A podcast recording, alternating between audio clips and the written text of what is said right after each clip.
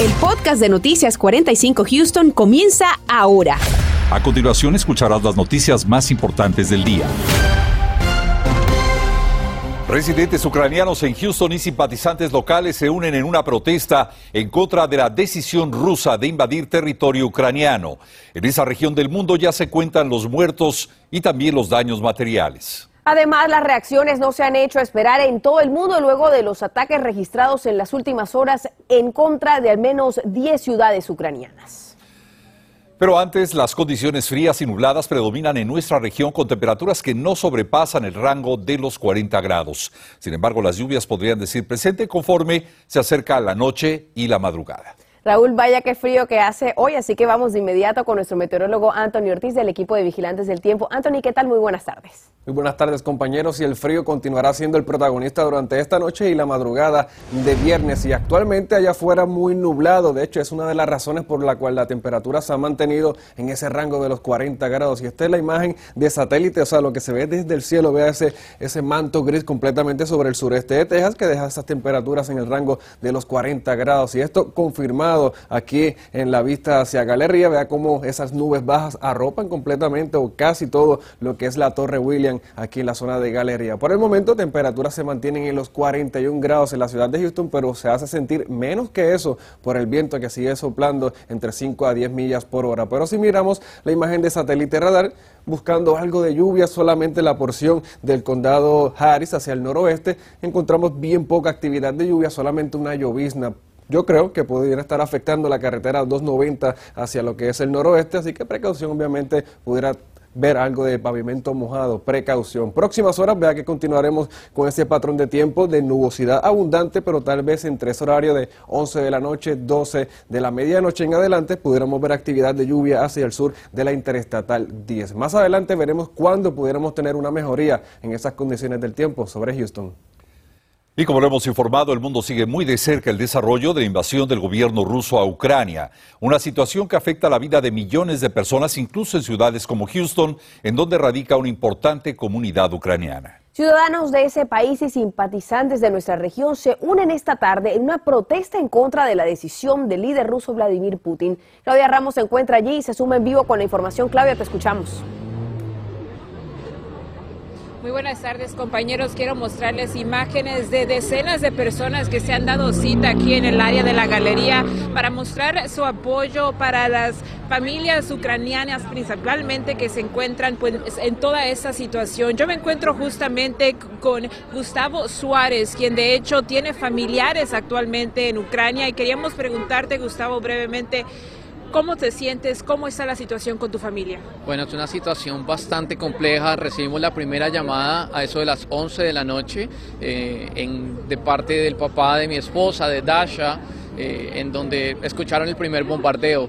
Ya después de este momento, pues imagínate, es una situación bastante compleja, de mucha incertidumbre y esperando que nuestros seres queridos estén vivos el día de mañana.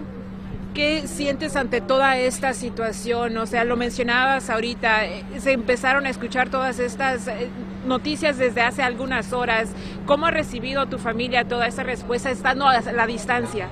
Bueno, pues ha estado nuevamente bastante complejo. La primera llamada llega a las 10 de la noche, inmediatamente los papás proceden a salir de Ucrania, tenían ya planeado ir a Polonia. De aquí eh, se encuentran que no hay combustible en ningún sector de la ciudad, las calles están completamente colapsadas. Inmediatamente proceden a ir a un eh, subway, a un subterráneo, para buscar refugio y ya pues se dan cuenta que eh, la situación continúa compleja, bombardean uno de los puentes más importantes de Kharkiv, que es una de las ciudades más cercanas a Rusia, y, bueno, es una es una situación que de ahí ya no saben qué hacer y únicamente están esperando poder evacuar lo más pronto posible y mantenerse con vida. ¿Cuál es el mensaje que quieres que compartan o qué sentiste al escuchar las palabras de diferentes líderes que han reaccionado a esta situación? Bueno, pues por parte de mi esposa, ellos realmente totalmente agradecidos con el gobierno de Estados Unidos. Es una situación bastante compleja y lo único que esperan en este momento es que Rusia tome la decisión de evacuar completamente Ucrania. El miedo es, arrancan con Ucrania, ¿qué países van a continuar? Muchas gracias Gustavo por tus palabras. De hecho, nosotros también tuvimos la oportunidad de hablar con una ciudadana de Rusia y ella compartió este mensaje con nosotros también. we're sorry. We're sorry we couldn't stop it from happening. Lo sentimos, sentimos no haber hecho algo para detener esto, lo intentamos, quizás debimos haber hecho más, lo sentimos. Esas son las palabras de algunas de las personas que se encuentran justo en esta manifestación, esta demostración donde están mostrando pues su apoyo a todas estas familias que como las de Gustavo eh, y su pareja pues se encuentran angustiados con toda esta situación. Nosotros en punto de las 10 les tendremos el reportaje completo, pero quiero que se queden con estas imágenes de este apoyo que ha brindado la comunidad aquí en Houston ante la situación que se vive en Ucrania. Estaremos muy al tanto. Gracias, Claudia. Y en medio de esta crisis, el precio del combustible sigue en aumento. No podemos olvidar que Houston es uno de los centros petroquímicos más importantes del mundo, en donde las repercusiones de esta crisis son directas. Una de ellas se presenta en el bolsillo de millones de conductores a la hora de pagar por la gasolina. José Alberto Urizarri habló con los expertos. Y durante semanas hemos visto cómo el precio de la gasolina ha aumentado. Ahora con este conflicto en Ucrania se espera que aumenten aún más. Pero el gobierno federal dice está trabajando para amortiguar este efecto en la economía. El precio del petróleo superó los 100 dólares por barril, un costo que dejará efectos globales incluyendo a Texas, que es un estado petrolero. Eso quiere decir que en Texas eh, el precio de la gasolina por galón ha aumentado 35% en comparación al año pasado. El promedio en precio de gasolina para Texas es de 3 dólares con 23 centavos el galón. Houston tiene 3 dólares con 19 centavos. El golpe económico comenzaría por la producción de energía y el aumento en costos de transporte el consumidor va a tener que pagar más por la gasolina, va a tener que pagar más por la comida y tal vez más por otros productos como lo que es la ropa, los zapatos y ese tipo de cosas. El presidente Biden sostuvo que están coordinando con los principales países productores y consumidores de petróleo para asegurar los suministros energéticos globales, a la vez que van a liberar barriles de petróleo de la Reserva Americana para amortiguar el impacto en la subida del precio del crudo.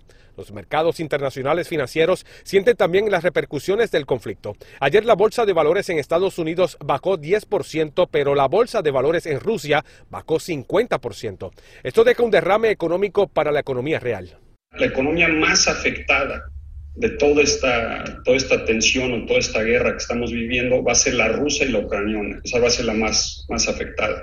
Usted no tiene control de lo que sucede en el conflicto geopolítico, pero sí puede controlar su consumo energético y de combustible porque lo va a necesitar en los días venideros. José Alberto Erizarri, Noticias, Univisión 45. Del petróleo pasamos a la pandemia. La juez del condado Harris, Lina Hidalgo, baja el nivel de emergencia sanitario de rojo a naranja. La decisión se toma ante la disminución de contagios y hospitalizaciones. Formalmente el Rodeo Houston abre sus puertas a las 5 de la tarde hoy para darle inicio al tradicional evento del Cook-Off en donde 250 equipos estarán compitiendo para cocinar el mejor brisket, costillas y pollo. Le tenemos todos los detalles. Y no solamente hay escasez, sino también han retirado del mercado fórmula de bebé por un brote de bacterias. Y a continuación te cuento cómo identificar si la que está tomando tu bebé está entre las afectadas. En instantes aquí en Noticias 45 trasciende el arresto de 19 personas con cargos federales por haber estado utilizando armas de fuego modificadas. Estás escuchando el podcast de Noticias 45 Houston. 19 personas están tras las rejas y enfrentan cargos federales por usar armas de fuego modificadas que les permiten funcionar totalmente automáticas. Daisy Ríos nos habla de este escenario. Así es, mientras que estas personas enfrentan los cargos federales correspondientes, las autoridades han querido aprovechar la oportunidad y enviar un mensaje a la comunidad para que estén muy alerta porque los criminales aseguran están utilizando estos artefactos haciendo sus armas de fuego mucho más potentes. Las investigaciones de orden federal contra estas 19 personas se enfocan en procesarlos por el gran riesgo que representan al tener en su posesión estos artefactos con los que han alterado sus armas con una potencia de ametralladoras. Es muy difícil controlar esta arma, porque como dije, puede disparar 30 balazos en menos de dos segundos. Para entender más de este tema, hablamos con el agente especial de ATF en Houston, Noé Rangel. Él nos explicó los detalles de cómo son estas armas utilizadas por los criminales. En una arma, aquí atrás, se hace una ametralleta. ¿Por qué es tan peligroso esto en las manos de criminales? Porque, mire, una persona, si quiere hacer un crimen o una violación, puede usar este pedacito, como dije, y ponerla en, la pistola. Entonces, eso es ilegal, porque ahora hizo una pistola ilegal. Los agentes federales de los Marshalls colaboraron intensamente en la aprehensión de estos criminales. Eh, la ATF a veces eh, necesitan ayuda de los US Marshals y ayudamos a encontrar a cuatro de estos, eh, estos gente cargados de crímenes de tener armas y tener arma automática. Entre los arrestados que enfrentan cargos federales está Roland Caballero, acusado de dispararle a tres agentes de policía de Houston con un arma modificada en hechos ocurridos el 27 de enero. Autoridades federales han querido enviar un mensaje a los criminales a que dejen de usar estos switch, porque las penalidades que enfrentarán son grandes, mínimo 10 años en prisión y consecuencias que pueden ser de por vida. Estos artefactos, dicen autoridades, han sido manufacturados en México y en China.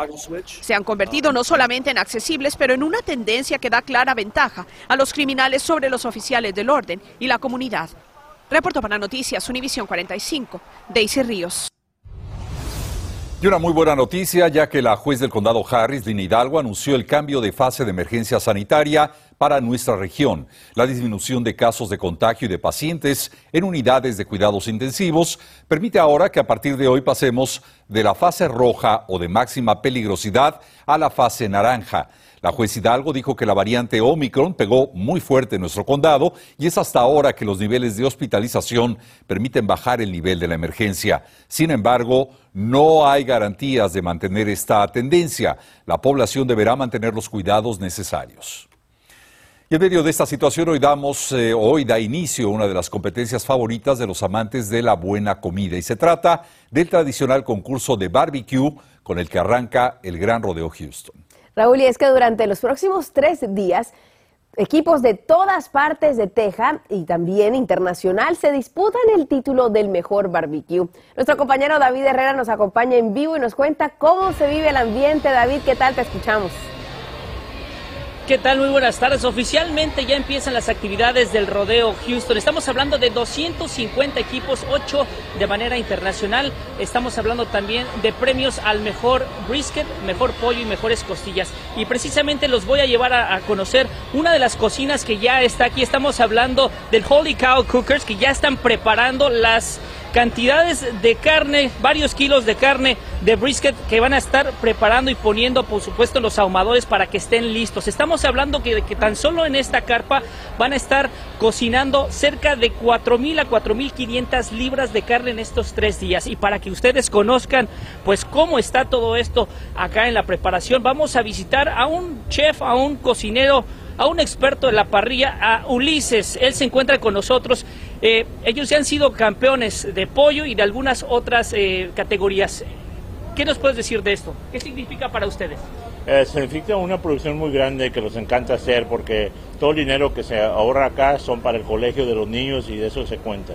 El año pasado, más bien el último año que se realizó el rodeo en el 2020, se lograron recaudar 5 millones de dólares para becas de estudiantes. Yo quiero que me enseñes este ahumador. ¿Qué es lo que tienen adentro? Una de sus especialidades. Ahorita tenemos 800 libras de pollo que vamos a dar de comer a las seis y media, que viene siendo en una hora. Wow, le voy a pedir a mi compañero Daniel que se acerque y que vea este pollo que huele delicioso es una receta especial y ustedes ya han sido campeones, ¿verdad? Me decías Ulises en la categoría de pollo. Sí, categoría pollo, costilla y brisket. Hemos pegado. ¿Qué mensaje tienes para la comunidad que venga a, participar? Sí, que venga a pasar la muy, muy buena fiesta y muy buena comida y los vemos aquí en el, en el Reliance Stadium. Bueno, pues ya lo vieron, este es uno de los participantes. Hay 250 y usted puede venir del 24 al 26 de este mes. Es la información que les tengo. Regreso con ustedes.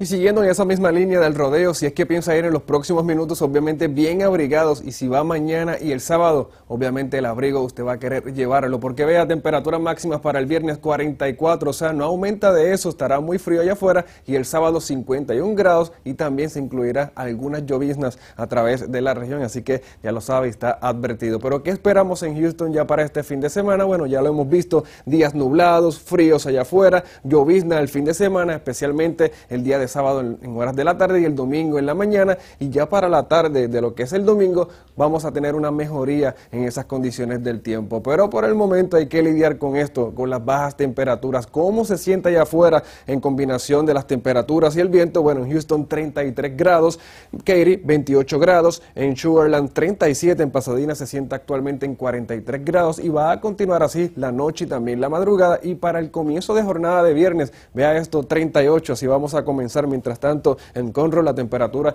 en ese punto de congelación, o sea, 32 grados. Así que precaución, obviamente, las mascotas dentro, dentro de casa y también lo que son las plantas hay que protegerlas. En la tarde cambia un poco el panorama, aumenta ese termómetro poquito. Si se fijan entre lo que es la mañana y la tarde, apenas unos 10 grados, 44 grados para en horas de la tarde, el campo 42 en cuanto a esa temperatura y Galveston se va a quedar con 50 grados en cuanto a esa temperatura máxima. Si piensa planificar, yo creo que bien temprano en la mañana, tal vez alguna llovizna, pero luego de eso vea lo que sucede, la temperatura aumentando a los 44 y la nubosidad va a permanecer sobre el sureste de Texas, así que mañana Tampoco vamos a ver el sol salir entre las nubes. Posibilidad de lluvia que se mantiene entre un 20% para mañana, pero aumenta el día del sábado y todo esto con una perturbación que estará viajando desde el sur de Texas y moviéndose sobre el área o muy cercano a la zona de Houston. Lo que usted ve en verde es la precipitación que va a estar pasando a través de nosotros y ya para el domingo en horas de la tarde poco a poco se irá alejando ese mal tiempo. Por el momento vea que el frío continuará con nosotros viernes, sábado y domingo y cuando las temperaturas estarán aumentando bueno, el lunes al parecer pudiéramos tocar los 60 grados y un cielo bastante despejado allá afuera. Por el momento, así que abríguese. Hasta aquí el tiempo. Al problema de la escasez de leche en fórmula se suma ahora otro más, el de la aparición de bacterias en varios de estos productos y que ha hecho retirar miles de latas de los ya vacíos estantes. Daniel Tucho nos recuerda cómo podemos identificar si la leche que está tomando nuestro hijo está dentro de las afectadas. Que dicen que varios niños han salido con una bacteria en el estómago, dicen. Ni bien se enteró que la leche en fórmula que toma su hijo podría causarle daño, la señora Esli dice que no dudó en ir a su pediatra. Este vomitó ayer, me vomitó y hoy en la mañana otra vez me volvió a vomitar.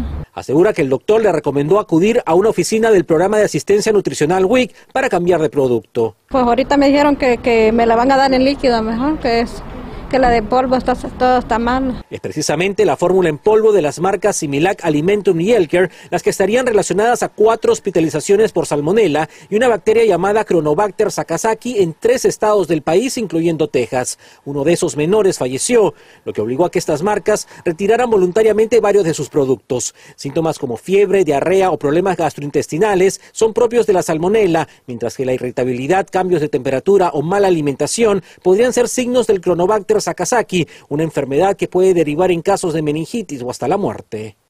¿Y cómo identificar que la leche que está tomando tu bebé ha sido afectada? En la parte de abajo de la lata hay ocho dígitos. Tienes que ingresarlos en similacrecall.com para verificar el número de lote. Aquí en esta lata podemos ver que precisamente es parte de este retiro. Si la lata que está tomando tu bebé es parte de este retiro, entonces tienes que devolverlo inmediatamente donde lo compraste. Eh, ahorita tenemos la autorización este, para cambiarles hasta dos latas del producto que ha sido dañado, que ha sido retirado del mercado. El Departamento de Salud de Houston nos dijo que las familias afectadas y que son parte del programa de WIC pueden hacer el cambio por estas fórmulas similares, aunque siempre es bueno consultar con el pediatra de tu hijo y no aventurarse a darle cualquier producto. Algunas gentes vienen enojadas, vienen molestas porque ¿qué le vamos a dar a mi bebé de comer? O sea, quieren que nosotros le digamos, ah, pues señora, puede cambiarla por esta. Consultamos con las farmacias Walgreens y CVS y nos dijeron que si tienes una de las latas que han sido retiradas del mercado, puedes intercambiarlas en cualquiera de sus locales. Pero encontrar un reemplazo no será fácil porque a este problema se suma el de la escasez de fórmula